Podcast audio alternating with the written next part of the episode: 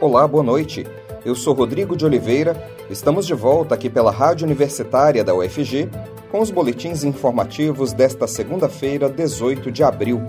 Você pode nos acompanhar pelos 870 AM ou pela internet no site radio.ufg.br e no aplicativo Minha UFG. Os boletins da Rádio Universitária estão disponíveis também em formato de podcast nas principais plataformas digitais.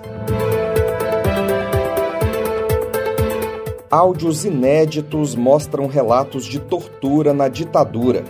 Áudios de sessões do STM, o Superior Tribunal Militar, publicados neste domingo pela jornalista Miriam Leitão, colunista do jornal O Globo, mostram relatos de tortura durante o período da ditadura militar no Brasil, entre 1964 e 1985.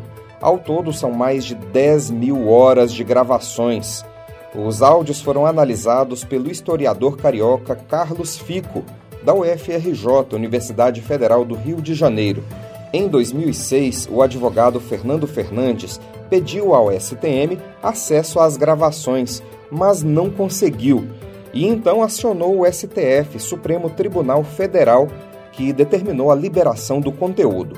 O STM, porém, não obedeceu à decisão, e em 2011 a ministra Carmen Lúcia determinou o acesso irrestrito aos autos, decisão posteriormente referendada pelo plenário.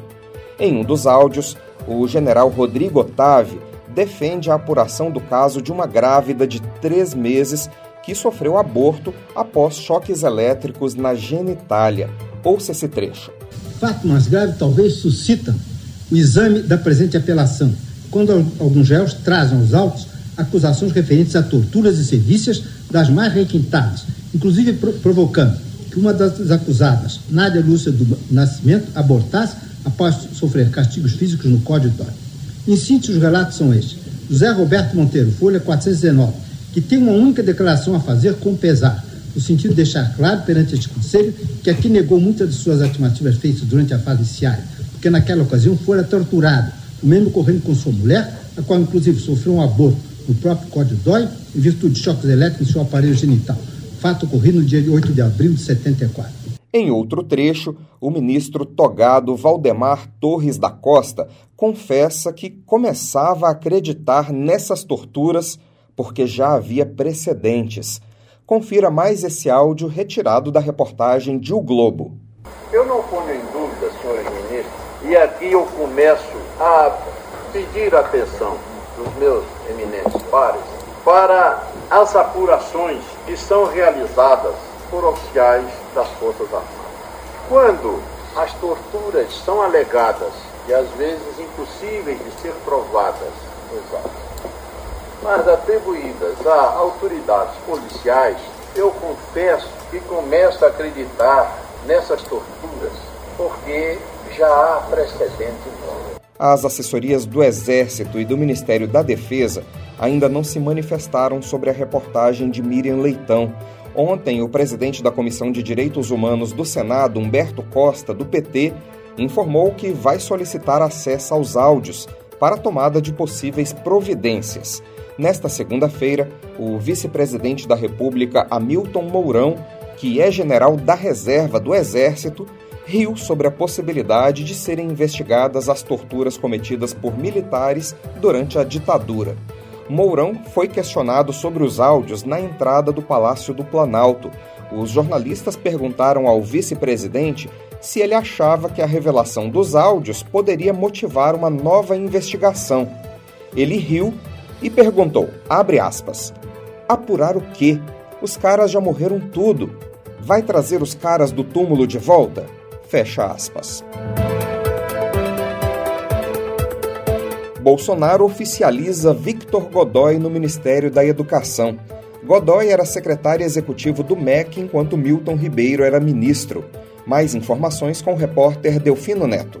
O presidente Jair Bolsonaro, do PL, oficializou nesta segunda-feira, dia 18, Victor Godoy Veiga como ministro da Educação ele já estava no comando da pasta desde o final de março, quando assumiu após Milton Ribeiro deixar o cargo em meio às denúncias de propina e tráfico de influência envolvendo pastores evangélicos no MEC. A permanência de Godoy na pasta era esperada e segue padrão nas trocas de outros ministérios no começo do mês quando seus titulares deixaram os cargos para disputar as eleições. Bolsonaro tem optado por alçar no cargo de ministro os secretários executivos dos ministérios. Godoy era secretário executivo do Ministério da Educação, enquanto Milton Ribeiro era ministro. Milton Ribeiro, que pediu demissão em março, mas continua contando com a simpatia do Palácio do Planalto. O presidente já chegou a dizer que colocaria a cara no fogo por ele.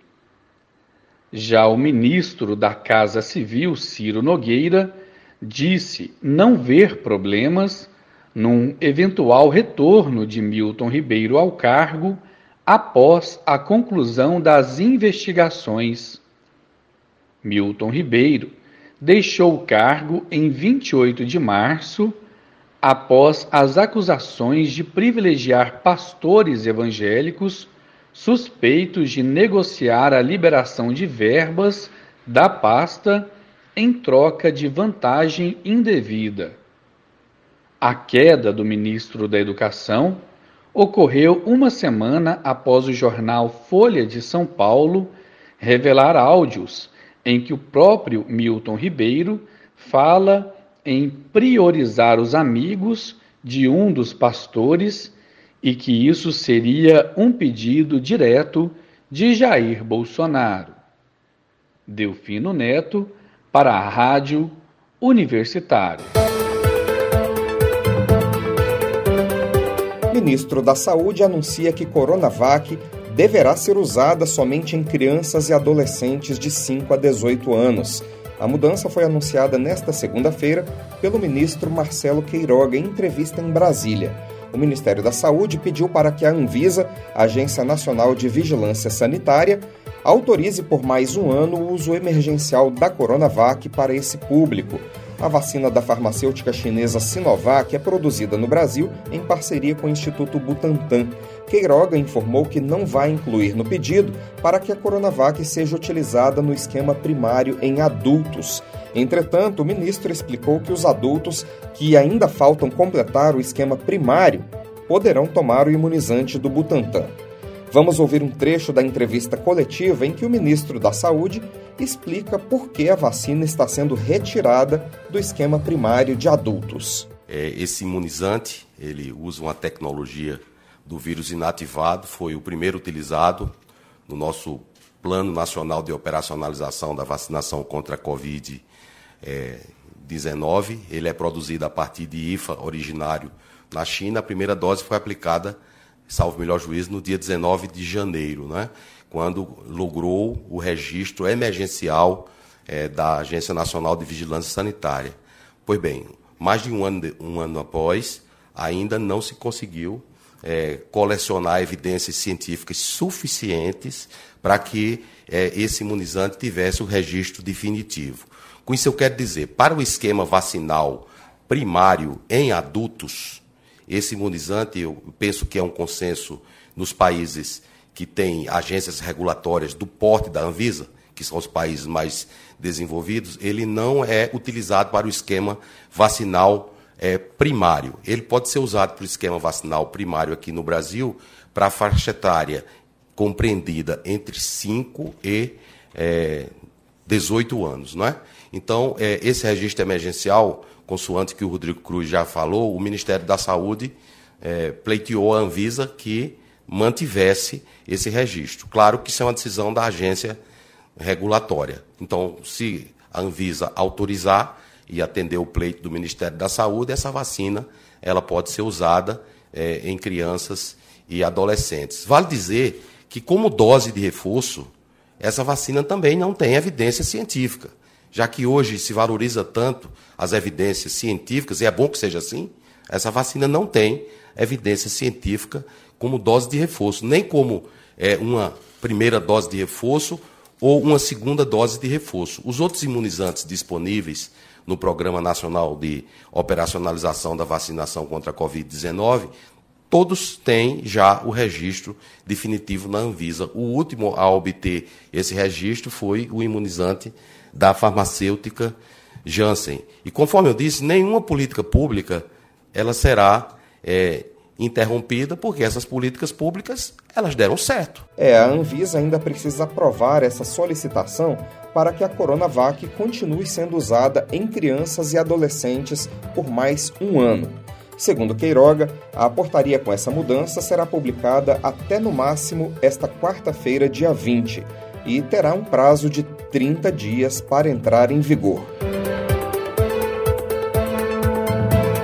12% dos brasileiros ainda não tomaram nenhuma dose da vacina contra a Covid e quase 19% dos vacinados não completaram o ciclo inicial de imunização. Vamos conferir as informações com a jornalista Ana Flávia Pereira. 15 meses após o início da campanha de vacinação contra a Covid-19 no Brasil, cerca de 12% da população vacinável, ou seja, brasileiros maiores de 5 anos de idade, ainda não tomou sequer a primeira dose. E entre os que iniciaram o ciclo vacinal, quase 19% só tomaram a primeira dose. Segundo o presidente da Sociedade Brasileira de Imunizações, Juarez Cunha, a projeção inicial era de que em torno de 5% dos brasileiros não iriam se vacinar contra a Covid-19. As explicações para este percentual estar bem maior, em cerca de 12%, são as tradicionais pessoas anti-vacina, que ganharam a companhia dos desinformados e dos que acreditam em informações falsas que circulam desde o início da campanha de vacinação contra a Covid. O presidente da Sociedade Brasileira de Imunizações diz lamentar que o Ministério da Saúde não divulgue amplamente dados que confirmem a eficácia e segurança dos imunizantes, mostrando quantas vidas foram salvas ou o número de hospitalizações evitadas. Embora o Brasil passe por um momento de calmaria na pandemia de Covid, o presidente da Sociedade Brasileira de Imunizações alerta que continuamos em risco, porque não é possível prever o que irá acontecer no futuro, sendo por isso fundamental que todos estejam preparados para novas ondas, ou seja, a vacinação contra a Covid-19 em dia. Ana Flávia Pereira, para a Rádio Universitária. E mesmo com tantos brasileiros ainda sem a vacina contra a Covid, o ministro da Saúde, Marcelo Queiroga, anunciou ontem o fim da situação de emergência sanitária nacional devido à pandemia do coronavírus. Queiroga afirmou que irá editar nos próximos dias um ato normativo para encerrar a emergência em saúde pública de importância nacional. No entanto, ele ressaltou que a medida não significa o fim da Covid o fim da emergência sanitária nacional tem implicações em vários setores, como informa o repórter Delfino Neto. O fim da emergência em saúde pública de importância nacional, anunciada neste domingo pelo Ministério da Saúde, tem implicações em diversas áreas, desde a saúde até a economia. Um levantamento feito pelo próprio Ministério da Saúde identificou somente na pasta pelo menos 168 normativas cujos efeitos estão vinculados à vigência desse estado excepcional. Para driblar as pressões do presidente Jair Bolsonaro e, ao mesmo tempo, atender às necessidades de um período maior de transição, o Ministério da Saúde chegou a cogitar uma publicação de uma portaria suspendendo o estado de emergência de saúde pública em importância nacional. O estado de emergência em saúde pública, cujo efeito só seria aplicado dentro de 90 dias. Ao longo da pandemia, decretos e leis atrelaram desde medidas trabalhistas até critérios específicos sobre a compra e venda de insumos à vigência do estado de emergência em saúde pública. Mecanismos relacionados à emergência em saúde possibilitaram, por exemplo, a ampliação do uso de teleconsultas, ou seja, consultas médicas feitas à distância, restrições nas exportações de insumos ligados ao enfrentamento da pandemia, facilitação para importações de medicamentos e vacinas, entre outras. O presidente da República tem pressionado o ministro da Saúde para decretar o que ele chama de fim da pandemia, equivocadamente, porque, na verdade, o governo tem prerrogativa apenas para declarar o fim do estado de emergência em saúde pública, já que cabe à OMS, Organização Mundial da Saúde, o término da pandemia global. Durante a vigência do estado de emergência em saúde pública, também houve regras para facilitar a aquisição feitas pelo poder público diante da situação de emergência acelerando um processo, por exemplo, de dispensa de licitação. Segundo técnicos do governo, as medidas implementadas nesta área durante a emergência em saúde chegaram a reduzir pela metade o tempo da assinatura de um contrato. Outro ponto importante relacionado à emergência em saúde pública são as autorizações emergenciais concedidas pela Anvisa Agência Nacional de Vigilância Sanitária, a medicamentos e vacinas. Atualmente, os guias da agência determinam que as autorizações são vigentes apenas enquanto durar o estado de emergência em saúde pública. Delfino Neto, para a Rádio Universitária. médico Alexandre Naime, vice-presidente da SBI, Sociedade Brasileira de Infectologia, criticou a decisão do governo de pôr fim à emergência sanitária nacional devido à pandemia de Covid. Em entrevista à revista Veja, ele avaliou que a decisão do governo federal foi muito mais uma jogada de marketing para dar respostas a um público que quer ouvir que a pandemia acabou. O vice-presidente da SBI disse que para o Ministério da Saúde, chefiado por Marcelo Queiroga, e também para o Executivo Federal, a doença nunca foi uma emergência sanitária. Naime lembrou que o governo atrasou a compra das vacinas, deixou faltar testes e não fez o monitoramento das variantes do coronavírus, trabalho que foi feito pelas universidades federais e instituições de pesquisa, e não como estratégia de governo.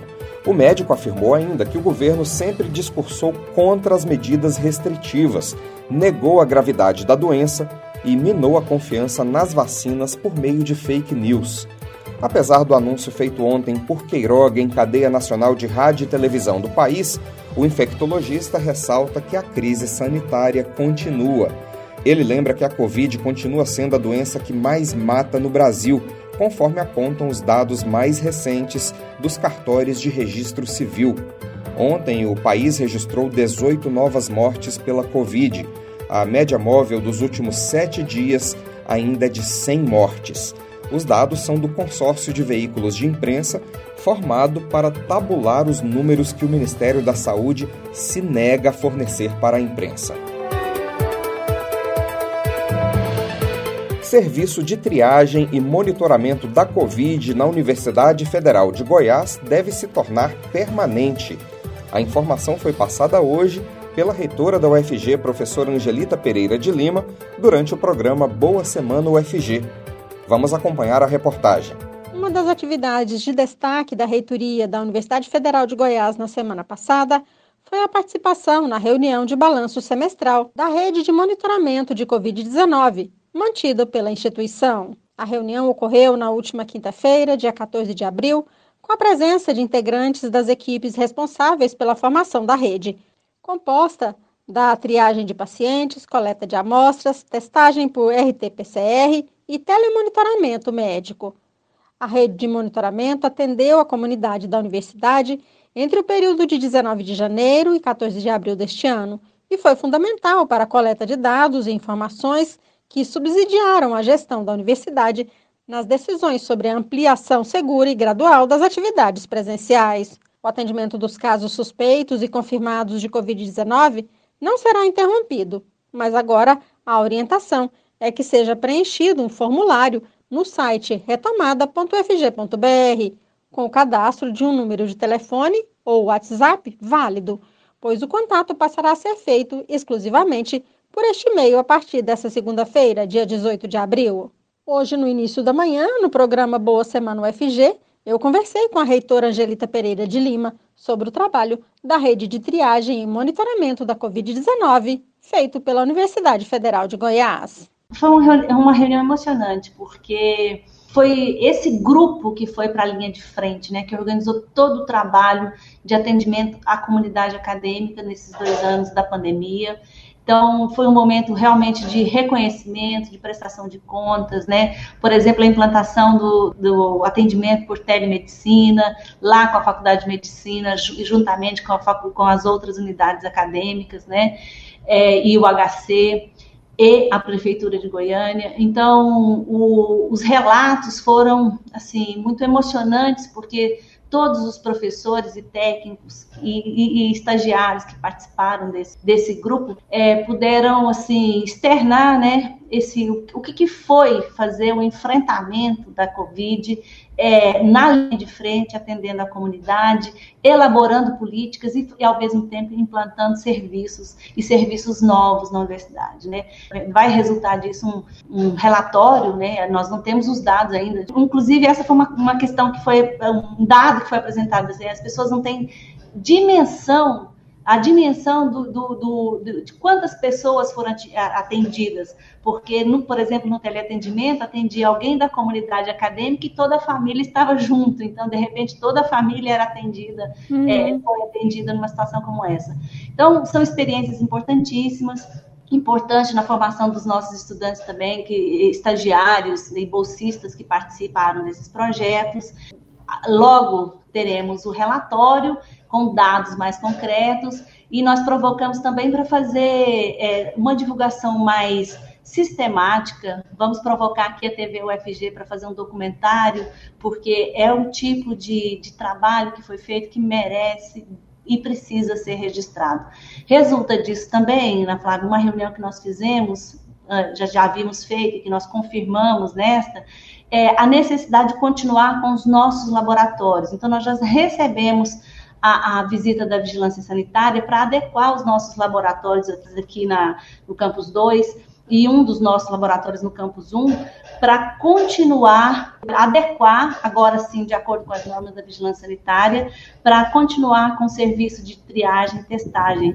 E isso nós fizemos durante os dois anos da, da pandemia né, no, no, regime emergencial, então com as condições não as, as adequadas, necessárias, né? Agora sim, com o monitoramento da vigilância sanitária, para a gente ter laboratórios permanentes é, porque nós chegamos à conclusão de que nós não podemos perder essa experiência e muito menos recuar no que se refere ao atendimento da comunidade acadêmica, porque nós não, não sabemos, mas é, não desejamos, mas sabemos que é, superada a pandemia, nós viveremos sempre em situações é, limite, poderemos viver situações limites como essa, e nós não podemos ser de novo pegos de surpresa, né? Nós temos que criar as estruturas e as estruturas têm que ser contínuas e permanentes.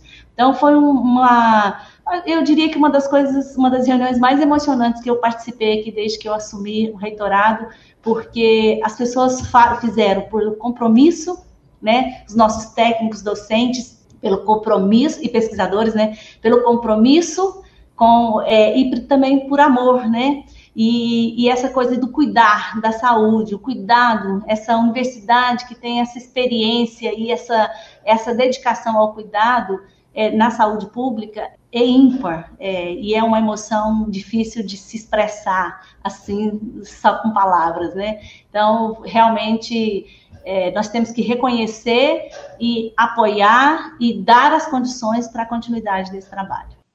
Com a colaboração de Silvânia Lima, Ana Flávia Pereira, para a Rádio Universitária.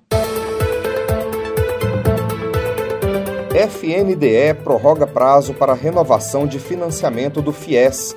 O Fundo Nacional de Desenvolvimento da Educação prorrogou até 30 de abril o prazo para que estudantes com contratos do Fundo de Financiamento Estudantil façam os aditamentos de dilatação e transferência dos contratos de financiamento concedidos até o segundo semestre de 2017 e referentes ao primeiro semestre de 2022. O novo prazo foi estipulado em portaria publicada hoje no Diário Oficial da União.